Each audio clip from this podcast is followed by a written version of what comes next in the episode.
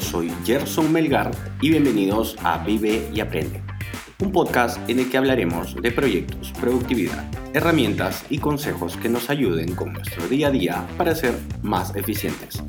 También hablaremos de hábitos y aprenderemos a conocernos mejor para impactar positivamente en las personas y lograr una vida en equilibrio. Esto es Vive y Aprende.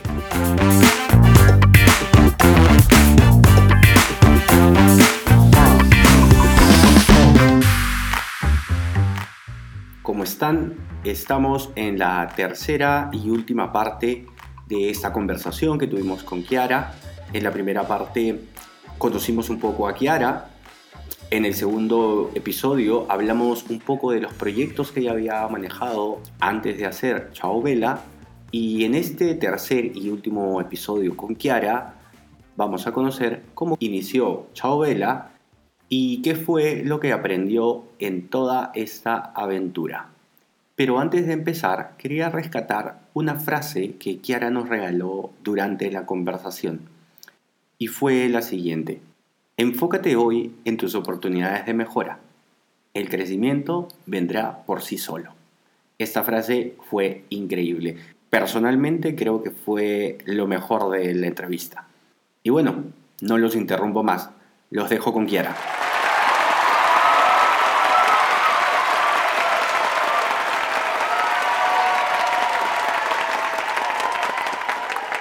Vayamos al lado más profundo de Chao Vela y a los inicios. ¿Consideras que fue difícil en algún momento? ¿Era lo que te esperaba? ¿Siempre fue fácil? No. Eh, Chao ha sido un, un, camino de aprendizajes en todo momento, en realidad. Eh, yo justamente tenía, siempre he dicho que yo tengo como este lado más de por así decirlo, como de creatividad, de conocimiento, pero muy enfocado a, a moda, o sea, muy enfocado a la parte creativa del Creativa, correcto. Y, y, mi primer, mi primer bache al momento de pensar en crear la marca era, ok, pero tengo un lado tanto administrativo, financiero, de producción, que no manejo, la verdad es que eh, no es que me desligue del tema, pero, pero digamos que no es muy fuerte y siento que las personas como que deberían, si bien es cierto, deben conocer todo sobre su negocio, sí tienen que tener algo en los que sean expertos. Y si no eres experto en algo, tienes que tener a alguien que sea experto en eso. Entonces, uno de mis primeros, dime. Creo que algo que es súper importante es que cuando empieces un proyecto y si no tienes la suerte de manejar todas las aristas del negocio, creo que tienes que buscar a alguien que te complemente que cumpla esas, digamos, esas falencias que, que no tenías en ese momento, ¿no? Exacto, a eso iba, a que yo analizando mi, mi, situación del 2017, yo tenía muchas ganas, estaba súper motivada y quería hacerlo, pero sabía que sola no iba a poder. Entonces ya, ya había tenido contigo la, la experiencia de, de, las poleras anteriores y dije, ok, él conoce, él sabe, él se mueve ya en el mundo de la producción y así fue como te busqué y te gustó la idea, creo. Eh, sí, un poquito, un poquito, un poquito bastante. Sí. Igual la idea mutó bastante porque al inicio mi, mi idea era hacer como, como un Quiero Aventura Shop, por así decirlo. Era una idea un poco limitada, creo, porque siempre me iba a limitar a estar yo como imagen y claramente oh. no quería eso, ¿te acuerdas? Recuerdo que te hice esa sugerencia. sí. Claro, sí, claro, claro, claro. Porque cuando, cuando nos reunimos yo te propuse un Quiera Aventura Shop, no una marca de ropa. Y tu, tu, tu tema fue, ok, sí me gusta, pero creo que deberías como que pensarlo un poquito más porque siento que una marca sería más, como más exitosa, no sé cómo decirlo. Claro, claro. Eh, en ese momento estaba como pensando, no, pero yo quiero un Quiero Aventura Shop. Y luego fue como, no sé, igual yo veo muchos casos y muchas cosas en internet y dije, pero claro, si le ponemos Quiero Aventura Shop significa que siempre va a estar como enfocada en mí y mi público eventualmente va a crecer. Y si en mm. algún momento es Quiero Aventura Shop, puedes tener que hacer, no sé, ropa de abuelita. Cuando yo sea abuelita, no. Yo no quiero eso. ¿Sabes lo que me encanta de esta conversación? Que ¿Qué? estamos, ah, que estamos sacando tips para las personas que nos vayan a escuchar. O sea, acabas de dar unos cinco tips para el naming, para que las personas pongan nombres a sus marcas. O sea, Ah, sí. hay gente que le pone el nombre, pues, de, no sé, de su mascota eh, Claro. a un proyecto que de alguna manera tiene, eh, digamos, a una marca de ropa. Le pasó a una chica española. Su perrita se, se llamaba Pepa. Le Ya. Pepa. Ajá. Y le puso así a su blog. La perrita ya se murió hace un par de años. Y claramente la chica ya cambió todo a Alexandra Pereira, que es como ella se llama. Y, y el cambio, me imagino que los seguidores es como que se están Claro, ahí, digamos, hay un break ahí súper, súper notorio. Sí, sí, sí, sí. Ah, bueno, entonces ya después de todo este análisis sobre, sobre qué era Aventura Shop, no creo que no, porque yo quería una marca y quería vestir a, a un cierto público y no Ajá. quería que la marca dependiera de que si yo era joven o adulta o viejita. O sea, yo no tenía que, que ser la imagen de...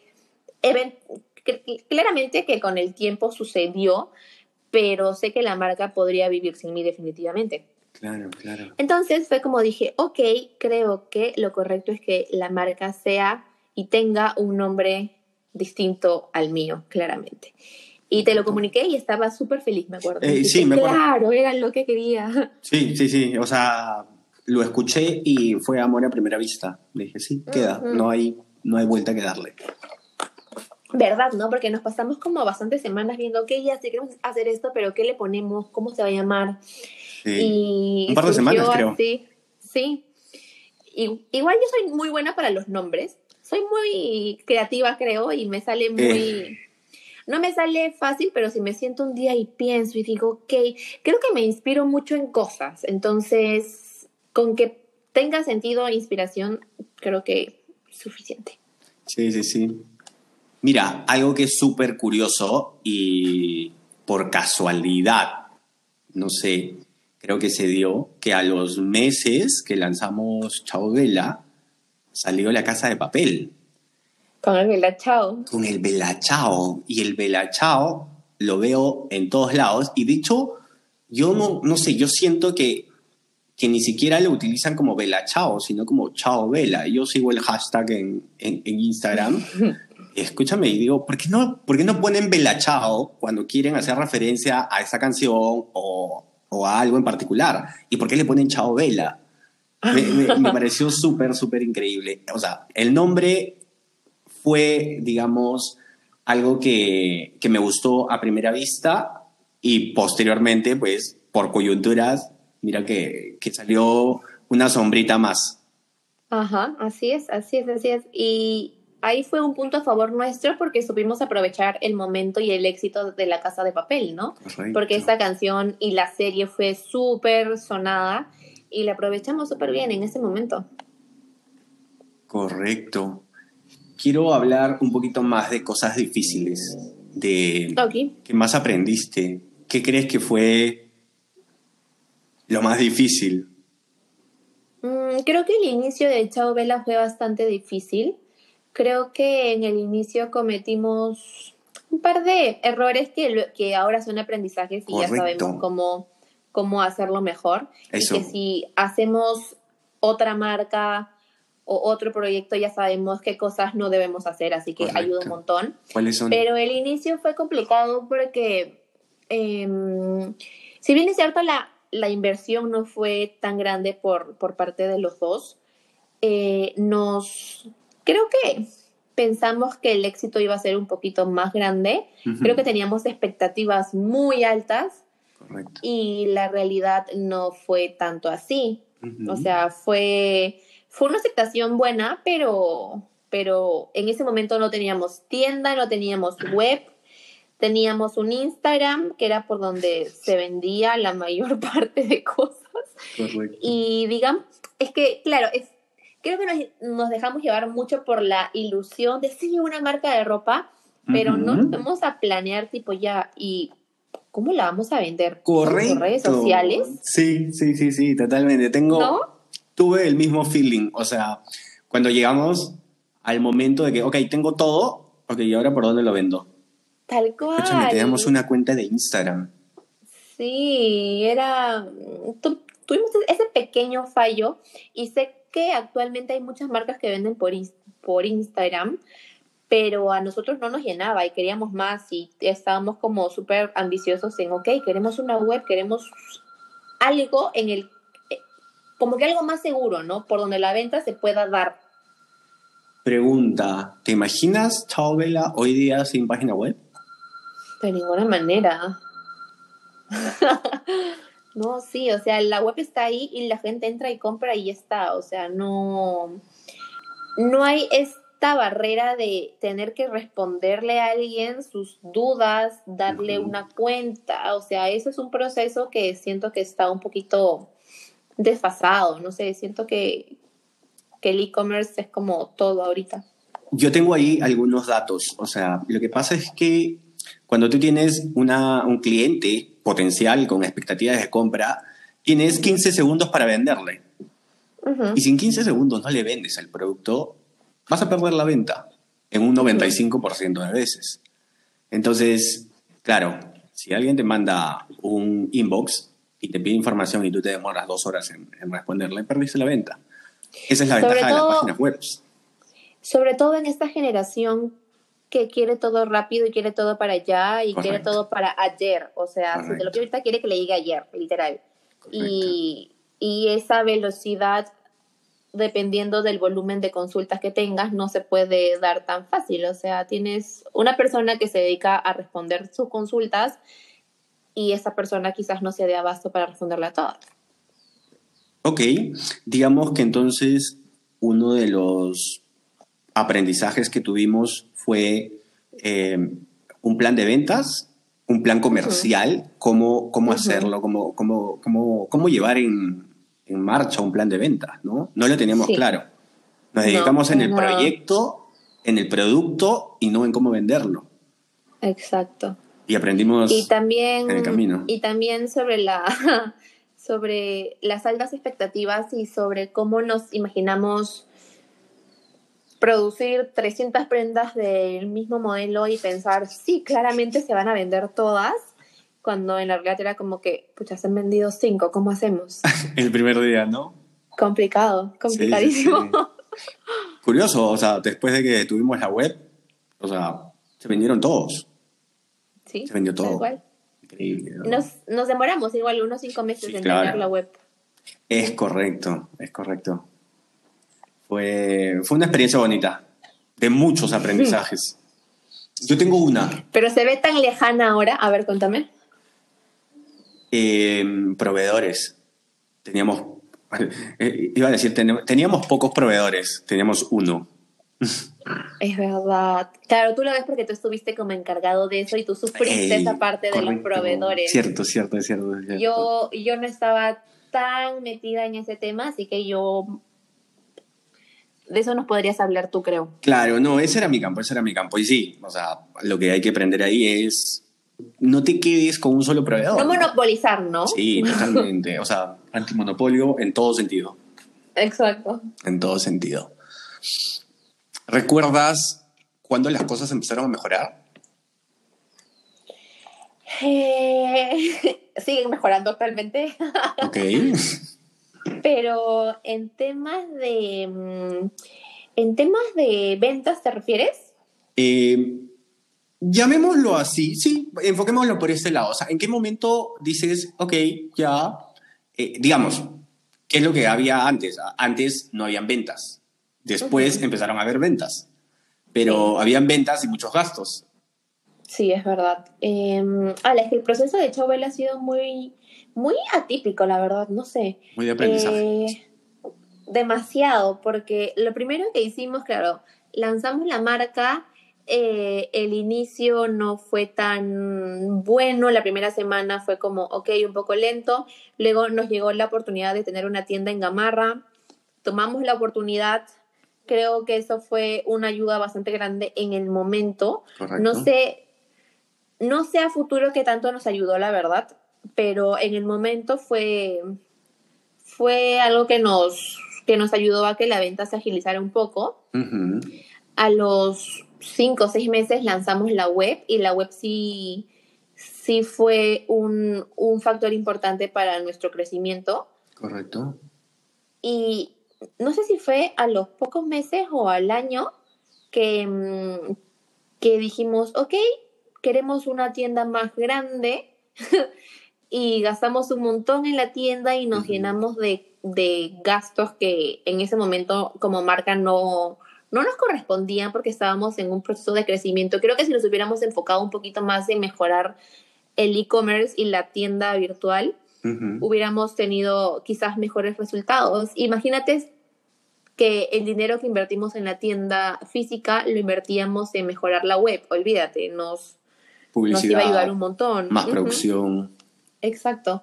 Sí, sí, sí. Pero estábamos como muy enfocados en queremos una tienda física y sí, eso es lo que nos hace falta y no sé qué. Los dos estuvimos de acuerdo, ¿cierto? Sí, los dos. Los, aquí tengo que levantar la mano y decir, a mí a mí siempre me parece que el endeudamiento, es que no sé, tengo, tengo esa mentalidad de que si no tienes, no gastes.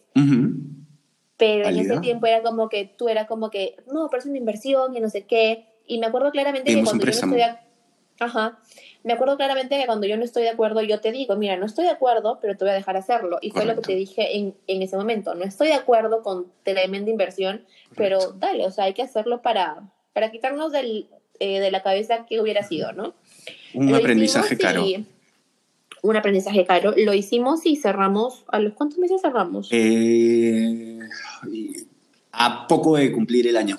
A poco de cumplir el año. A poco de cumplir el año. Porque la tienda tenía un montón de, de gastos y costos que, digamos, no llegaba a cubrir. Cosa que la web no tenía y la web poco a poco se iba como levantando, se iba acercando a lo que vendíamos en tienda y era como, ok, tenemos un, como que tenemos un canal que no cuesta tanto y que vende casi igual que un canal que tiene un montón de gastos. Y fue como, hmm, deberíamos eh, reanalizar nuevamente esto y ver y al final como que decidimos cerrar la tienda y enfocarnos en la venta online. Correcto, correcto. Ahí quiero hacer una, una acotación responsable, porque no es que el hecho de tener una página web no tenga un gasto fijo. Ah, en realidad lo tiene por el tema de publicidad. Porque yo considero de que si no inviertes en una tienda para alquiler, tienes que invertir en publicidad en redes sociales de tu web, porque si no, no vas a vender. Así es. Pregunta, hoy día, imagínate, vas a lanzar un nuevo proyecto. ¿Tienda o página web? Página web con mucha publicidad. Ok. No irías por el lado de la tienda. Mucha publicidad. No. ¿Crees que no es necesario para empezar? Eh, qué difícil pregunta, pero creo que, como hablábamos al inicio, los proyectos al principio se prueban. Y al menos a mí me gustaría probarlos sin correr un riesgo tan grande de inversión. Ayúdanos, danos consejos. ¿Qué opinas de los ah, multimarcas? O ¿crees que puede ser una alternativa? O sea, sí, y así lo analizamos, ¿no? Eh, digamos que cambiamos el tener un espacio propio y excesivamente caro como marca para concentrarnos en puntos específicos donde sabíamos que, que estaban nuestros potenciales clientes y con un, y con un costo un poquito más accesible a, a nosotros como marca.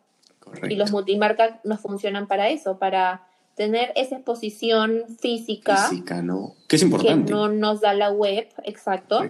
Porque es que siento que el mercado peruano, si bien es cierto, ya Siento que el último año ha evolucionado bastante en cuanto, en cuanto a compras por Internet y se animan más. Aún tenemos un mercado bastante conservador.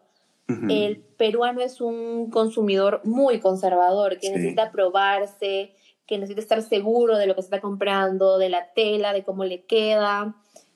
Y, y eso es algo que digitalmente, creo que digitalmente se le puede dar hasta cierto nivel de confianza pero aún queda como que esa brecha de de medio que duda, medio que dices, pucha, no sé.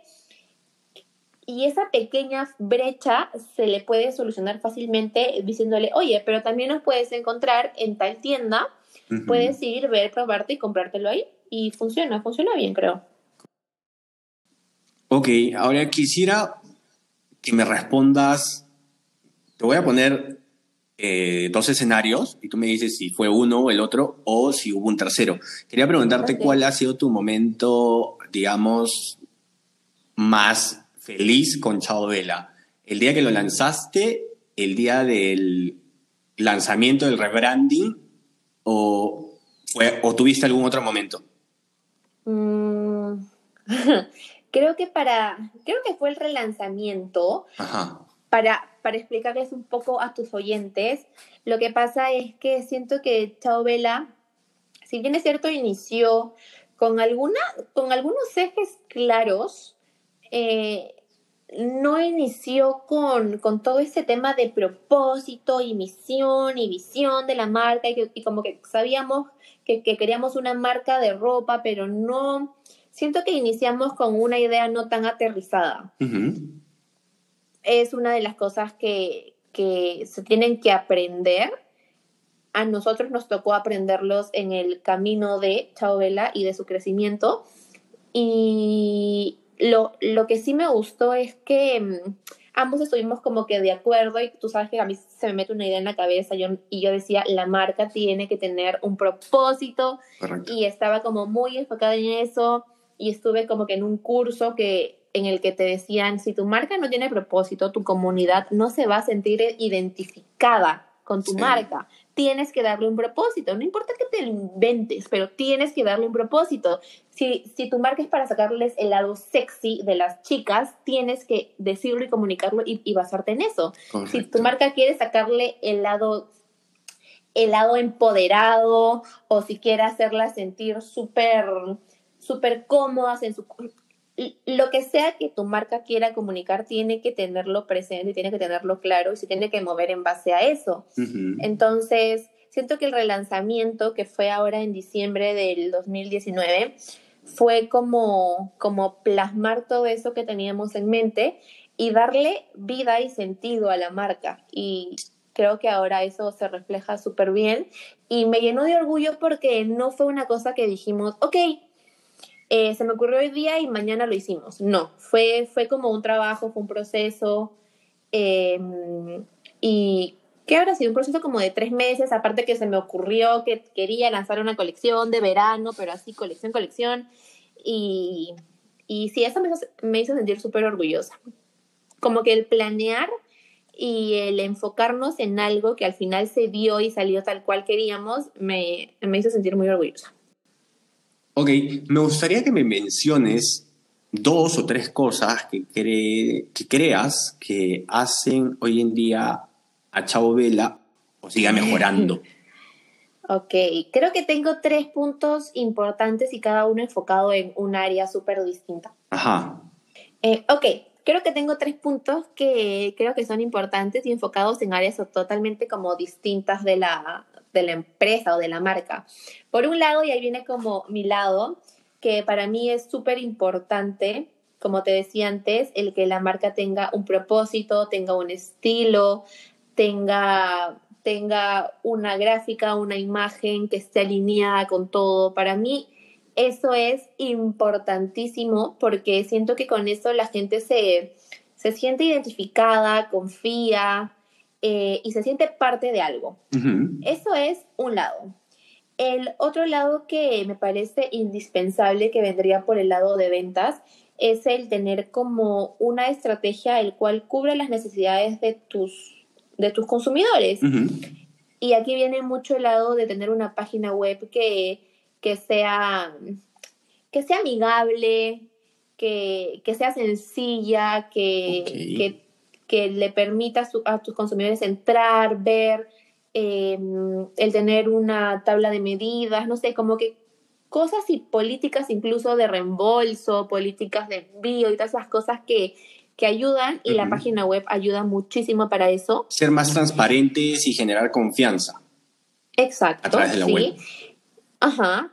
Y creo que el tercer punto ya viene un lado más logístico, que es el lado de, que me parece súper importante, el lado de, de prometer, ponte, tu pedido llega en tres días y que te llegue en tres días. Y para eso es súper importante tener un buen partner en cuanto a couriers. Nosotros hemos probado varios, al final nos quedamos con uno que nos funciona súper bien y, y, es como, como un eje importante en, en la empresa y en la confianza que la gente nos da. Oye, es súper interesante esto. Eh, iba a bromear ahí con, por el lado logístico. Eh, importante tener una María. También, el uy, eso sería como un cuarto punto. Preséntanos a María, por favor. María es la persona encargada de, de, ¿cómo se dice? De la, del contacto directo con los clientes. Claro, la es Nuestra, es nuestra portavoz, es nuestra imagen, ella es la que tiene el contacto con cada chica que compra y es increíble tener como alguien tan dedicado que entienda la marca, que mm, es alguien que, que, nos da confianza a nosotros y a las chicas. Entonces, para mí una persona así en, en una marca de, de moda que tiene pedidos constantes y que las chicas quieren saber en dónde están sus cosas, es como es como un eje fundamental, la verdad. Sí, el equipo de trabajo es indispensable. Y no quiero desmerecer tampoco, pues no, a mis increíbles socios, eh, que hemos dicho, pero somos tres. Aquí estamos dos presentes, pero hay uno más. Correcto. Mándale saludos a Eric. Eric, saludos. Eric se encarga mucho de... Eric es como ¿cómo te diría? Es como el cable a tierra, ¿no? Como que a veces yo sueño mucho y Gerson me sigue y Eric es como que aguanten, no, hay que analizarlo, hay que verlo y es como... Es el analista del grupo. Es el analista, el que nos baja de la nube y nos dice, no, así no, está muy barato, no va a cubrir costos. Ay, me encanta lo que hace, ok, escúchame, ya nos vamos por el final. Espero, espero, que estemos respondiendo, eh, o sea, espero que estemos cubriendo una cantidad de preguntas importantes que muchas de las personas se hacen, ¿no? Quería ir ya un poquito más a futuro. ¿Cuáles son tus expectativas con Chao Vela? Yo creo que, como todo emprendedor, claramente la primera respuesta lógica sería, uy, sí, yo creo, yo quiero que Chao Vela crezca. Quiero que, ¿sabes qué quisiera? Justo ahora esta cuarentena me, se me ha metido mucho en la cabeza que hay incluso, incluso hecho hasta una lista como de cosas que quiero mejorar en, la marca y en la web, que es nuestro como nuestro principal canal de ventas ahorita. Y quisiera, quisiera enfocarme en mejorar esos puntos que he visto que tenemos como un poco, como un poco débiles, por así decirlo. Ah, mira tú, qué interesante. Ajá. Y quisiera, que este, y quisiera este año potenciar muchísimo esos puntos débiles para que no sean debilidades, sino fortalezas que, que nos ayuden a, mm, a, generar más confianza, a que las chicas se sientan más cómodas, porque, claro, tú sabes, o sea, el e-commerce en Perú aún no puede ser tan fuerte, pero es, es, es como la tendencia que ya está aquí, que aún le falta potenciar un poco más, pero que eventualmente el, este año, el próximo año, la gente va a comprar por internet absolutamente todo. Sí. Y si bien es cierto, hemos sido una de las mm, pioneras en, en, la web, eh, siento que aún tenemos un montón de oportunidades de mejora. Entonces, hay que, mm, hay que, yo quisiera enfocarme en esto. Creo que el crecimiento va a venir por sí solo pero quisiera enfocarme en mejorar todas esas cosas que sé que se pueden mejorar. Danos una, mencionanos una. justo, justo he estado hoy, ay, hoy me levanté con esa idea en la cabeza porque estoy viendo una película el otro día sobre moda y me levanté con eso en la cabeza de que mm, em, cómo hacer para que las chicas sepan que lo que están pidiendo les va a quedar y cómo hacer para que su confianza esté, esté como totalmente puesta en nosotros y digan, ok, yo les creo y lo compro, ¿me entiendes? Entonces siento que el tema de las tallas y el tema de que toda la información esté como esté como muy clara y que si tienen una duda que puedan llamar y puedan decir, oye, mira, quiero comprar esto, pero no sé si me vaya a quedar, ¿tú crees que me vas a ayudar? Y siento que esta cercanía de ponerles un teléfono ahí de, si tienes una duda con tu talla, llámanos, siento que ayudaría muchísimo. Porque, o sea, yo a veces he querido comprar ropa por internet y he dicho, pucha, es que no sé si, si me quede, porque yo soy, yo siento que soy como que una consumidora bastante clásica y bastante y bastante como normal y siento que entiendo todas las preocupaciones que una chica que compra por internet puede tener. La cosa es que no me he sentado a, hacer una lista de, ok, tengo esta duda, esta duda, esta duda, esta duda, esta duda. Y si yo las tengo, probablemente las chicas que vayan a comprar en la web también las tengan. Ah, Entonces quiero ponerle como, como una solución a cada duda y hacerles la vida más fácil, porque al final es nuestro trabajo. O sea, si queremos vender, tenemos que solucionarles la, la, vida al cliente. Y una de las cosas que, que he pensado en es eso, en ponerles como un número de teléfono de, oye, no entiendes algo, tienes una duda con si te va a quedar o no, llámanos y te lo resolvemos. Correcto. Igual están alternativas como esta de si no te queda, te las cambio. por ejemplo, veo. Que ya la tenemos. Veo el negocio de Amazon. que eso ya lo tenemos. Claro, pero, o sea, a, lo que voy es que la gente, o sea, al momento que un potencial cliente ingresa, tenga la seguridad de que esto va a ser así, ¿no? Como lo tienes con Amazon. Tú sabes que compras Amazon, tienes 15 días para probar y devolver el producto y si no te gusta, lo devuelves, ¿no? Entonces, esas cositas, por ejemplo, yo pienso en Amazon y, y eso viene a mi cabeza. Y creo que son mensajes muy importantes a, a, a, recalcar. Adicional, o sea, esto como adicional a esto que, que, que, vas diciendo, ¿no? Que la persona que entra a la web tenga la confianza total de que con la información que le das ahí va a quedarle, uno, y dos, si tiene alguna duda, oye, llama por teléfono que te ayudaremos. Tal cual, es que en, en la película que yo veía había toda una área de personas al teléfono que solo resolvían dudas. Mm. Y había, ponte, una chica que, que, había pedido un vestido para sus damas de honor en rosado y le habían llegado en gris. Y la dueña de vez en cuando se sienta como en esa área para resolver dudas ella misma. Escúchame, ese es... Discúlpame que te corte, pero se me acaba de ocurrir un nombre. El podcast que te gusta se llama Se regalan dudas. Ajá. Este sería... ¿Se regalan soluciones? o se resuelven dudas. Qué buena, tal cual. Se resuelven dudas. Ay, me encanta. Este... bueno, entonces, justo a esta chica le toca que le conteste la dueña. Tipo la CEO, ya, ella le responde. Y la y la chica está súper visionaria y en verdad que me encanta cómo actúa porque es como que se preocupa realmente por el cliente y tiene muy claro cuál es su foco como empresa. Correcto. Entonces, como que le dice, eh, imagínate que es martes y su matrimonio es el sábado y tiene los vestidos en el color incorrecto fue como que, escúchame, no te preocupes, ya mismo llama al proveedor y para el viernes en la mañana tienes en tu puerta los vestidos correctos y no te preocupes que no te los voy a cobrar. Es más, ¿sabes qué? Te voy a devolver tu dinero. Es como, Dios santo. Te juro, me encantó, me encantó su, su compromiso con la promesa que ellos hacían, ¿me entiendes? Mm, me encantó. Mm, sí, y de hecho ahí voy a rescatar un último tip eh, que a mí me encanta en realidad y siempre lo he utilizado y lo recalco siempre acá al equipo. Creo que esto es súper, súper importante. Cuando tengas un, eh, este tipo de falencias, conviértela en algo positivo. me queda claro que el cliente, tomando el ejemplo, estuvo molestísimo y posiblemente lo que, lo que pensó en ese momento es... Era su matrimonio, era el momento más importante de su vida. Correcto.